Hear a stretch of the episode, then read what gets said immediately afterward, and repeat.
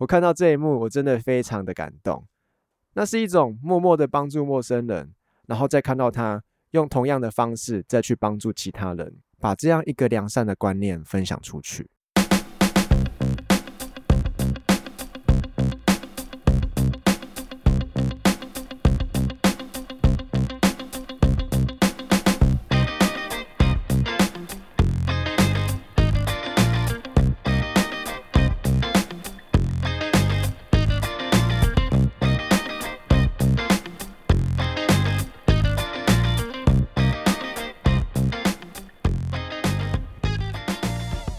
大家好，这里是后山里人的 Podcast 频道，我是阿仙。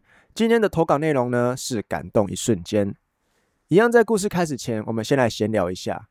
就自从第一集发布之后，有很多的听众朋友都给了我不少意见。那在这边，阿贤先谢谢大家的批评跟指教。有人认为说第一集的故事故事线跳来跳去的，听下来会有一点混乱，建议我直接把一个故事说完，再讲下一个故事。有需要补充的地方，可以做成前情提要，或者是把它放在最前面、最后面啦。这一点也是我一直很纠结的一点。那我在做第一集的时候，为什么会在故事还没讲完的时候就开另外一个故事线，或者是暂停呢？一部分的原因是我想说把节奏放慢，那让大家有时间去消化我刚刚说的故事。那再来是。酝酿一下这个故事的情绪，但是我好像没有把这个 节奏拿捏的很好，反反而让大家的注意力跑掉，理解故事变得困难。这一点我会在努力。那也很谢谢有人喜欢我这种表现方式，这两种风格我都会再尝试看看，希望可以赶快找到一个平衡啊。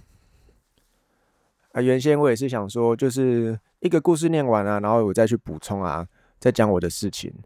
但是我怕一直这样子做，做到最后会自己会就是一直在念稿啦，会比较没有感情，那就失去我做这个节目的初衷了。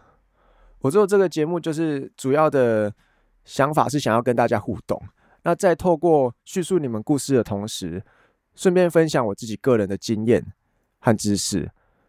不是说我自己的经验和知识很重要，你们一定要听，而是我认为一山还有一山高，我知道自己没有说到非常厉害。啊，我也不认为自己是个多了不起的人物。这种方式有点像是在抛砖引玉啦。那希望可以透过自己的 拙见，那引出更厉害的高手来为大家分享更棒的知识和经验。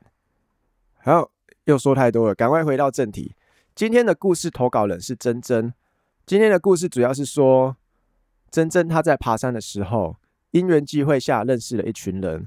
而他小小的举动，却深深的影响着他们。最后也结合了一点时事，提出他对最近碧阳山纵走的山难事件看法。好，那我们故事开始。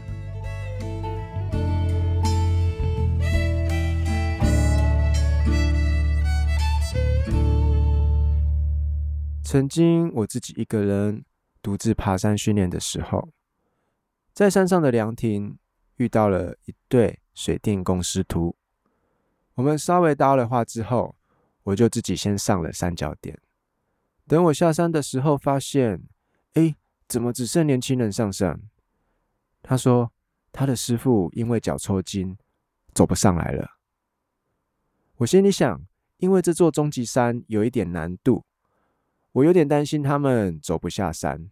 我就问他说：“你的师傅在哪里呢？”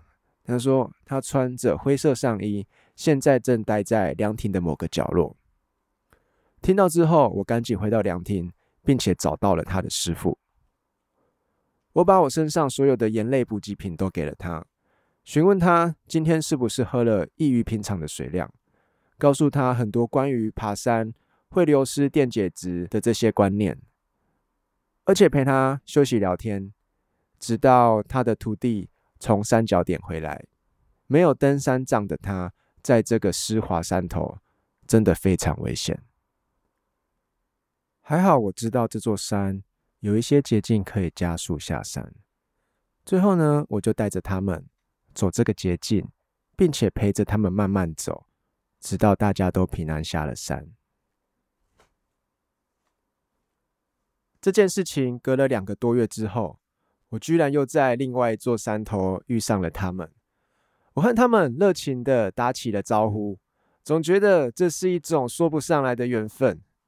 他们这次呢是带着公司的同事一起来爬山。那到了山脚点的时候，我看见之前抽筋的师傅，他买了一对新的登山杖，还跟我分享说，他听了我的建议，这个登山杖超级好用，甚至从包包里面拿了许多盐类的补给品，一个一个分送给其他同事，也同时向他们宣导说这些电解质的知识。我看到这一幕，我真的非常的感动。那是一种默默的帮助陌生人，然后再看到他。用同样的方式再去帮助其他人，把这样一个良善的观念分享出去。我们在一起爱护、享受山林的同时，同样做到好好照顾自己，在能够上山欣赏美景的同时，也能平平安安、健健康康的下山，并将眼里的一切分享给一起努力走上这座山头的伙伴们。最后，我们成为很好的朋友。谢谢大自然。带我体会山里的感动。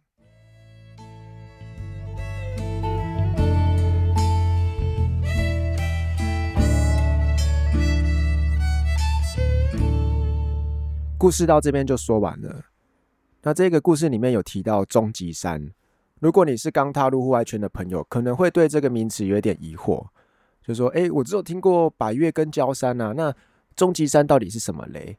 我有上网查了资料，整理了几个比较。常被提到的名词，那分别是焦山啊、小百越、终极山、高山，还有我们最常听见的百越。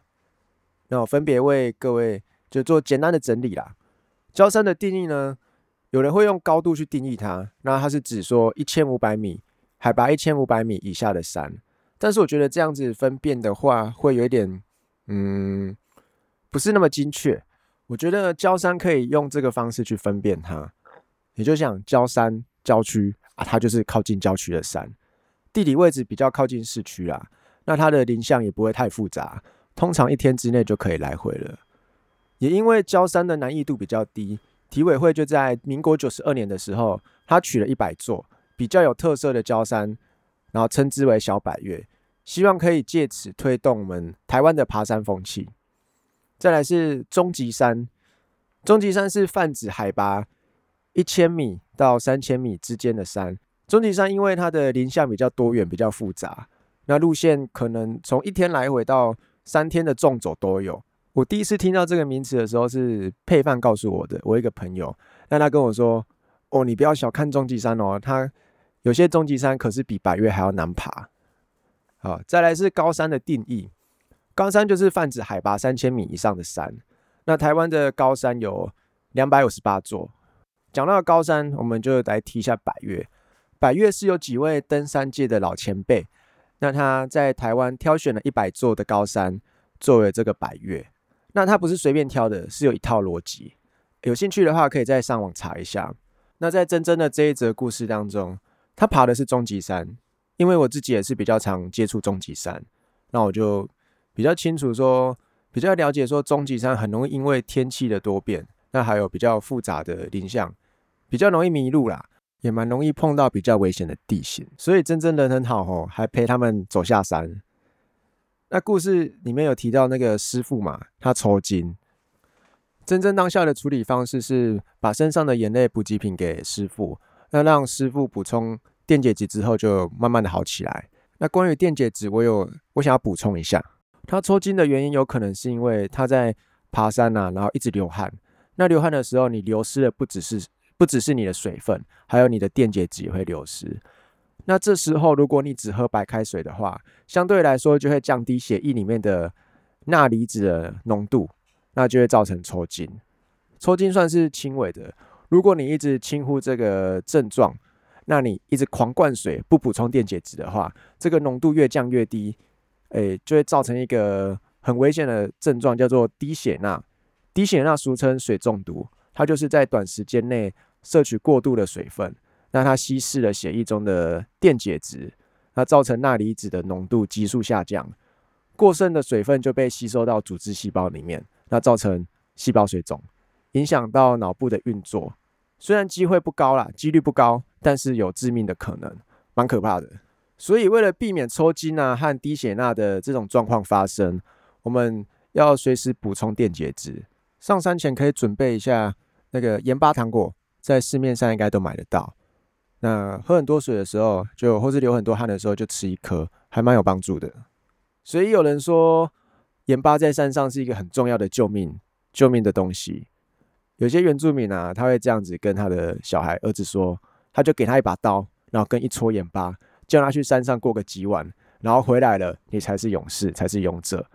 哎，那也有一种，也有一些特种部队会这样去训练他的士兵，就直接把你丢到荒郊野外。那一样是给你一把刀，一撮盐巴，你就要活着回来，通过了，你才是合格的士兵。那也不是所有状况都需要用到盐巴啦，盐巴只是要维持你生命的，就真的紧急危难的时候，维持你生命的最后底线。我们一般的食物啊，里面就含有钠，那我们其实只要进食，那休息一下就可以了。啊，真的很急的时候，真的很危难的时候，再使用盐巴。这些是我的小知识分享啦。那如果我有说错的地方，或者是你想补充的话，都可以到 IG 来私讯我，我会在下一集整理给再整理给大家听。然后我在看完这则故事的最后半段啊的当下，我就想到了我今年夏天我有相同的感触。那今年夏天我在带独木舟团的时候，我会在带大家划船划到清水断崖下面的时候呢，那停下来跟游客讲解一些。清水断崖的故事啊的历史，那还有清水断崖下的这片海域的一些地质现象等等。那我们教练出团的时候，旁边都会安排一位，可能一位到两位的小帮手或是助教，那协助教练去照顾游客。他们就跟着我出团，可能是因为听到我跟游客讲的故事，他也有感触，就默默的把故事记了下来。然后有一天呢。有一个小帮手就很开心的跑来跟我说：“哎，你知道我今天跟客人讲碳酸钙的故事啊，他们都超开心的，而且很崇拜我。”那我听到这句话的当下，就是觉得：“哎，这个碳酸钙不是蛮无聊的吗？有什么好开心的？”问号问号。那我就是很疑惑嘛，但是又看到他这么兴奋，然后又满脸笑容的跟我分享，哦，这时候我才反应过来，不是所有的独木舟教练他们都会讲故事给游客听。然后今天这个小帮手。我现在已经是教练了。他从我这边得到了这份知识之后，也不吝啬的跟其他游客分享，让他除了加深对这片海域的认识之外，更是加深了他跟游客之间的感情。难怪他会这么开心。然后我才发现啊，原来你一个小小的不经意的举动，都会默默的影响别人，然后再透过那个人去影响更多的人。明白这一点之后，我也露出了笑容。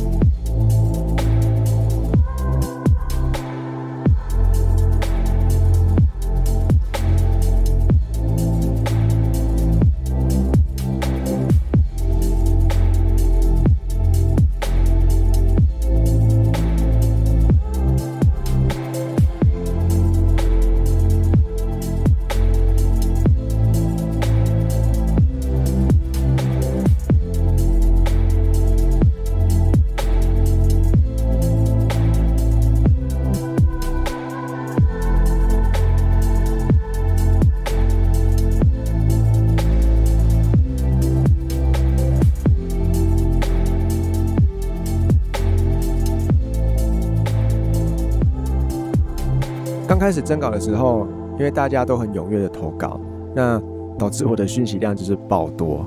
那先谢谢大家，就是因为我点开点开你们的讯息，我没有马上回复你们，我我是按照顺序，按照投稿给我的顺序，然后我一则一则慢慢看，然后看完之后我才会回复。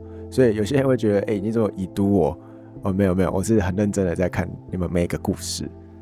那当我在回复，当我在看到真正这个故事，那我回复他的时候。他又传了一段这段故事的后续给我，那我这边读给大家听。隔一个月，我又自己再去同一座山训练。这天我的原定计划呢，就是早点上山，早点下山，赶快回家休息。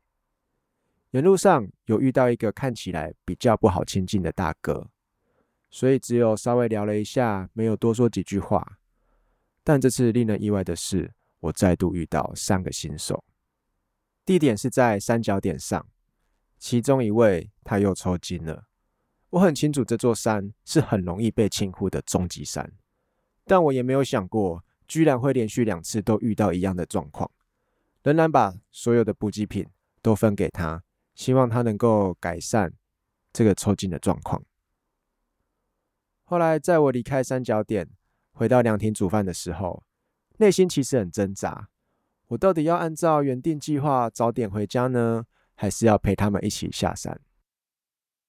我在凉亭等了四十分钟之后，才看到他们从三角点下来。我煮了点热水给他们暖身子喝。最后，我仍然决定要陪伴他们一起下山。因为我想，依照他们这样的脚程，肯定有很大的几率会摸黑回家。缓慢下山的过程中，我依然沿路告诉他们一些知识，希望他们能够预防每一次上山的抽筋问题。这时候，严肃的大哥突然跟上了我们，我们莫名的聊了起来，发现他是个很有山林经验的人。而我之后有可能会在不确定是不是雪季的时候上山，我其实很担心自己在没有经验的状况下会遇到问题，而网络上的相关知识讯息也都非常的零碎。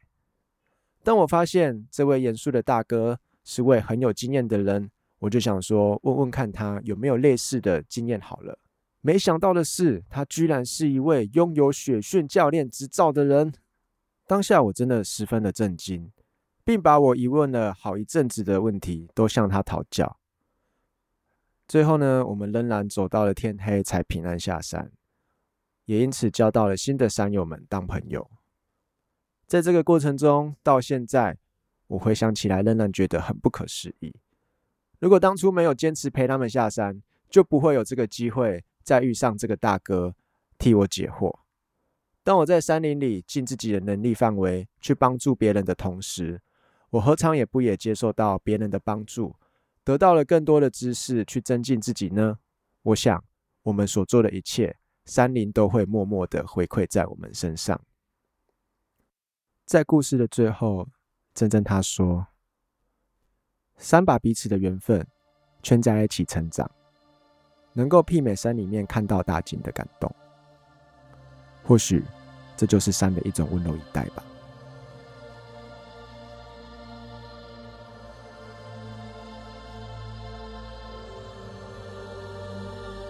今天的内容都比较沉一点，甚至到了后面还会有一点严肃，所以就说一个笑话给大家听，缓和一下气氛。那这两则故事都有提到说抽筋嘛，脚抽筋啊，我自己是一个比较不会脚去抽筋的人。但是不知道为什么，我的屁股就很容易抽筋，然后我又不知道该怎么样去解我这个屁股抽筋。有一次抽筋啊，屁股抽筋，我就痛了快五分钟，整个倒在地上，超级崩溃的。呃，如果你知道屁股抽筋该怎么解的话，麻烦拜托私讯告诉我，我会非常感谢你的。还有啊，除了抽筋之外，我也会有一种习惯性的扭伤，就常常会习惯的去扭到，因为我大学的时候有在跳舞。那在跳舞的时候，我都习惯穿平底的那种板鞋，滑板鞋，因为平底的鞋底比较薄，那可以让我很好的去感受到地板的回馈，对于我在找舞感跳舞是有帮助的。但是爬山就不一样，平底鞋不太适合穿来爬山，于是我就跟朋友借了一双布鞋去爬山。那我一时之间穿到不是平底的鞋子，我瞬间就感受不到那个地板的存在。于是我那天爬山啊。就扭到了三次脚。从那之后，只要我穿比较高的鞋子，我的左脚呢就有很高的机会会去扭到。所以大学啊，在大学爬山和溯溪的时候，哦哦，我先说，以下讲的内容是错误示范，错误示范，错误示范，很重要，所以讲了三次，这个是错的。我大学在爬山和溯溪的时候，几乎都是不穿鞋子的。那爬山不穿鞋是因为怕脚会扭到嘛？然后登山鞋很贵，我也买不起，所以我都是穿拖鞋或者是直接不穿。那溯溪不穿鞋是因为因为我觉得穿鞋子、穿溯溪鞋游泳，呃，没有很舒服。那再来是溯溪鞋，对学生时代的我来说也很贵啊。我记得有一次冬天跟小李去至清谷溯溪的时候，很冷，那队友们都穿了防寒衣，全副武装的，但是只有我全身上下只穿一条短裤，形成非常强烈的对比。这个还有照片，我再回去找一下，放在我的现实动态给你们看。至清谷就是在高雄，哎，在高雄茂林那边。那我们溯溪溯到一个十米瀑布，它是一个可以，它是一个滑水道，可以，你可以坐在瀑布顶端，然后滑下来，非常陡，差不多有快八十度吧，七八十度就很高，几乎是很陡，几乎是垂直的。那我们要上去这个瀑布，要从旁边的山壁攀岩上去，这个落差也差不多有十米。那山壁旁边有留一条绳子给我们使用，大家除了拉绳子之外，都还有用上升器来做自我确保。但是那时候的我不会用，然后我看这地形就觉得还好啊，这个攀岩我应该自己就爬得上去，我就直接不爽用，然后拉着绳子扑通扑通就上去了。我是最后一个爬的。那在我上去之后，小李看到我就吓了一跳。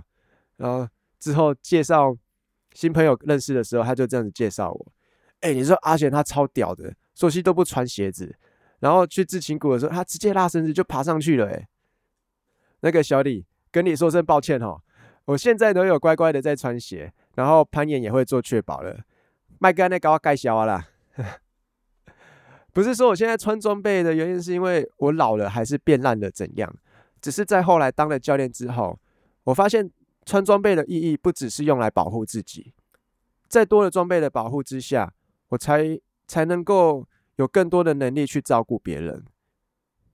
举例来说，虽然我今天不穿鞋，我自己也可以在溪谷里面走得很好，但是除了不能有这种侥幸的心态，就是说。我不会跌倒啊、滑倒啊、受伤。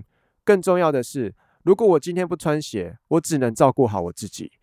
但是，假使我今天穿了鞋，我在溪谷之中的行走能力一定会更上一层楼。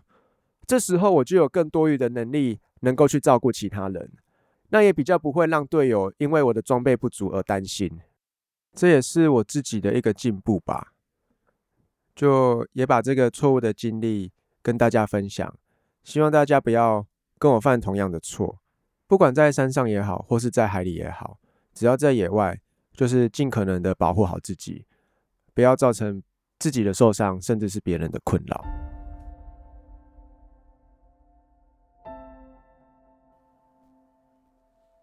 在收到真真的投稿没过多久，马上就发生了碧阳纵走山难事件。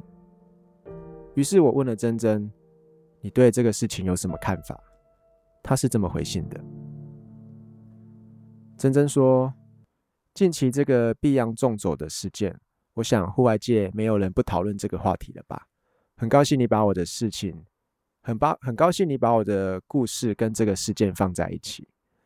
再说说我关于对碧阳纵走事件的看法之前，希望你可以先看完一个影片。这个影片是有关于落单山难的写实记录。”如果有时间的话，或许你可以看一下，应该会很有感触。因为我看完，内心是非常激动，而且沉思很久的。珍珍传给我一个影片连接，那我之后会把这个影片连接可能放在 IG 上，或者是这则 Podcast 的叙述。那大家有兴趣的话，可以去看。这是一个发生在二零一八年八月十一号。秀姑峦山的迷途事件的一个纪实影片，我把它看完了。那我觉得很多意外都是发生在最平常、最微小，那我们最容易忽略的小地方。那只要它一发生了，就会像连锁反应一样，雪球越滚越大，然后变成一个很大的意外。我觉得我们总是，包括我自己啦，也蛮多时候都是在碰运气，就认为说，哎。才这么短的距离，我可以啦，或者是说他可以啦，他那么强，我们不用担心他，让他自己走，或者是说这些比较难过的地形，他可以啦，我可以啦，我很强，然后不去做一些安全的确保。我们是这么认为的，但是山祸害，他并不这么认为。那我接下来分享一下珍珍她对于这个碧阳纵走山难事件的看法，我念给大家听。我为什么很在意登山的一些知识与安全？是因为我自己本身是有气喘的。当我进到大海里面潜水，上到高山里面呼吸，某些程度上，我是比一般人还要吃力害怕的。但我真的不愿意放弃任何可以享受户外的机会，我更不愿意让我的家人时时刻刻为我紧张，所以我超级爱查资料跟做功课。我认为该做的就是比别人更懂山海，只要拥有更多的基本常识，就能多一层保护。可是真的看过那些零碎、零碎满意的资讯之后，我们就能完全懂了吗？比如，我们拿最简单的高山症跟湿温来说好了。进入三月的环境，高山症是首要遇到的。网络上写了很多相关的症状，但说真的，今天你看到那些资讯的文字，以及实际上，当你碰到那些症状的开始，你就能一百趴的确定这个症状是高山症吗？初期的头痛，你可能也以为啊，单纯就是头痛啊。我自己甚至是到了有了四五次的百月经验之后。才能慢慢确定哪些是我的高山症状。这些呢，都不是看看文章就能够教会我的，是我亲自上到山林，一次又一次的体悟出来的。失温也是同样的范例，我们都知道怎样会失温，失温会怎样之类的等等。可是山上的气候跟气温都非常的不容易捉摸，尤其是服饰系统的搭配与堆叠。谁敢说自己不是经过一次、两次、三次穿到错误的搭配？等到我们真的自己冷到了、热到了之后，才开始更了解自己的体热，还有适合要怎么样去穿呢？这些都不是文字可以替我们了解的，一定要自己亲身体会才能够知道。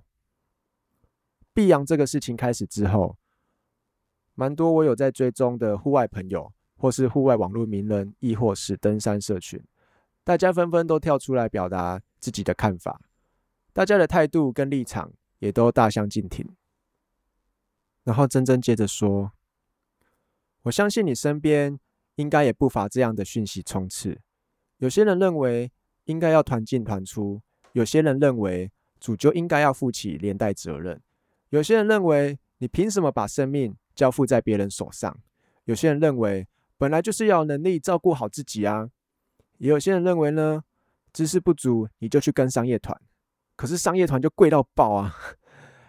大家都义正言辞的说着，让我越看越难受。但是这些言论大多数都是用自身的想法去评论、去抨击这个事情的当事者与受害者。但此刻大家是否有回想过自己还是菜鸟的时候？或许当事人真的知识不足，但我们又何尝不是这样子过来的呢？只能说，或许我们比较幸运，都遇到比较好的团友，刚好手边微小的知识都足以应付当次的登山，然后再从一次又一次的过程中学习到经验。这个八大秀影片，它因为够写实，才能够打进心里。当我听到他们对着镜头说：“对不起，没能把你带下山。”当我听到这句话的时候，我好像真的能够感同身受那样的痛感。没有人有办法能够背负另外一个人的生命过一辈子，也没有人能够承受失去伙伴的痛。不管是陌生的团友，或者是熟识的伙伴，都一样。故事到这边先暂停一下。真真说的这些话，我蛮有感触的。那我也有一些故事想跟大家分享。这个故事虽然我没有参与其中。但是却离我非常的靠近。我说给大家听，一样是在这个夏天，有一个游客在进行户外活动的时候，他不幸发生了意外。意外发生的原因，主要是因为这位游客自己的身体状态不太适合进行激烈运动。那他在当下感受到不适的时候，就有立即跟身旁的教练反映自己身体不舒服。虽然当下教练和医护人员都有立即的进行抢救，但最后还是没有救回来。这段故事是我朋友跟我说的，他那天没有跟着出团，不过他有在出发前跟那位游客和他的家人聊过天、打过招呼。他说：“我明明早上才跟他聊过天，他还跟我说谢谢，怎么才过一个下午我就见不到他了？”听他说这句话的时候，他语带哽咽。像是已经为了这件事情哭过了很多次，在讲这句话的同时，又快哭了出来。我很替这位教练感到不舍，因为他很有可能因为这一件事情内疚一辈子，还有与他一起出团的所有伙伴、游客，即使只是一面之缘，相信也是会。感到非常难过。那我要强调，这个事故不全然是教练或谁的错。事后家属也知道是是这本身的身体问题，因此没有过多追究。我讲这件事情不是说要评断这是谁的错。发生事故，我们应该要去检讨，没错。但检讨的用意是避免不要再发生类似的憾事，而不是一再的谴责。我们都不是当事人，也不是当事人的亲属朋友。老实讲，干你屁事！会分享这则故事，是因为它很贴近我自己的生活。那我也有听到有些人对这个事故的酸言酸语。哎，你又不在现场，到底干你什么事？我知道幸灾乐祸是人的本性，但当这件事情有一天真的落到你的身上，你还会笑得出来吗？我的故事说完了，不好意思，后面有点激动哦，因为我在听到他们这个这个评论的当下是蛮生气，觉得蛮刺耳的。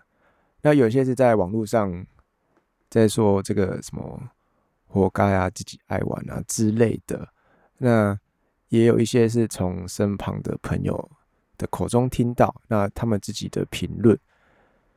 我觉得都蛮让我不知道该说什么哎，对啊，那有些像是在网络上，你就是键盘敲一敲打一打，那发送出去之后就没你的事。那你有想过这个家属的感受，或者是当事人的感受吗？好，那甚至是你，你是有接触相关的活动，那你也知道这个这个活动进行的风险，那他今天真的发生了。我们不是应该要给予更多的关心跟关爱，甚至是我们可以去讨论应该要怎么避免这种状况，而不是在那边嘲笑说啊哈哈，你看怎样怎样怎样，那个那那个谁谁谁又怎么怎么什么什么的。我觉得，嗯，希望台湾台湾人不要 再有这种这种酸民心态啦。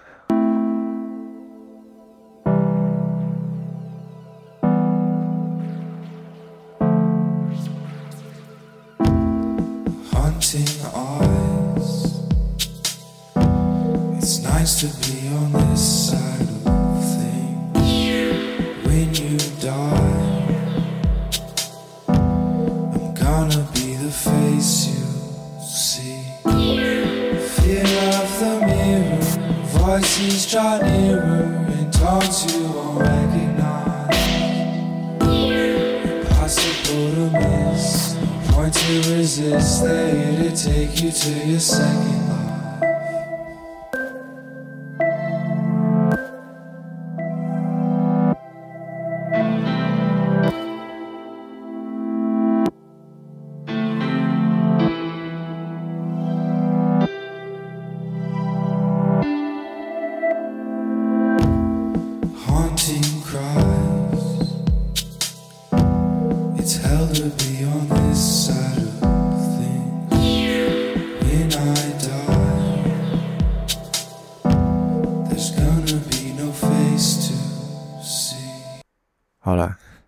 有一点激动。好，那珍珍最后还有一段话要跟大家分享，我把它读完就当做这一集的结尾。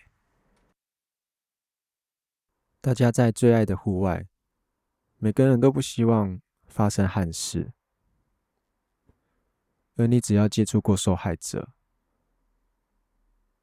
谁能够不存在阴影呢？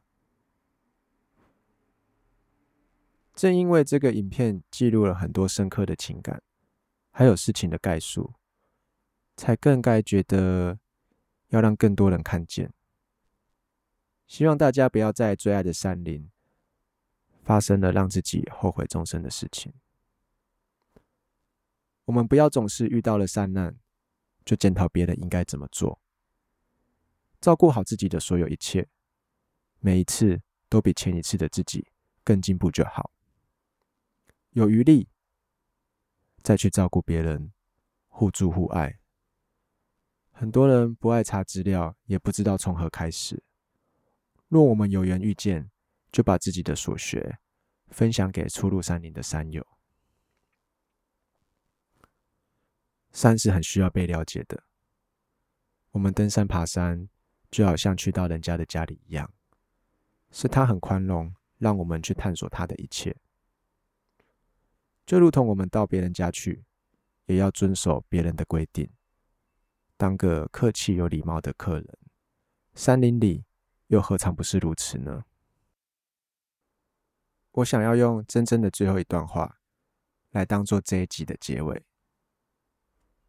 进山，他会温柔以待的回馈给你，而山虽然严肃，但它永远宽容。谢谢大家收听这一集的后山里人。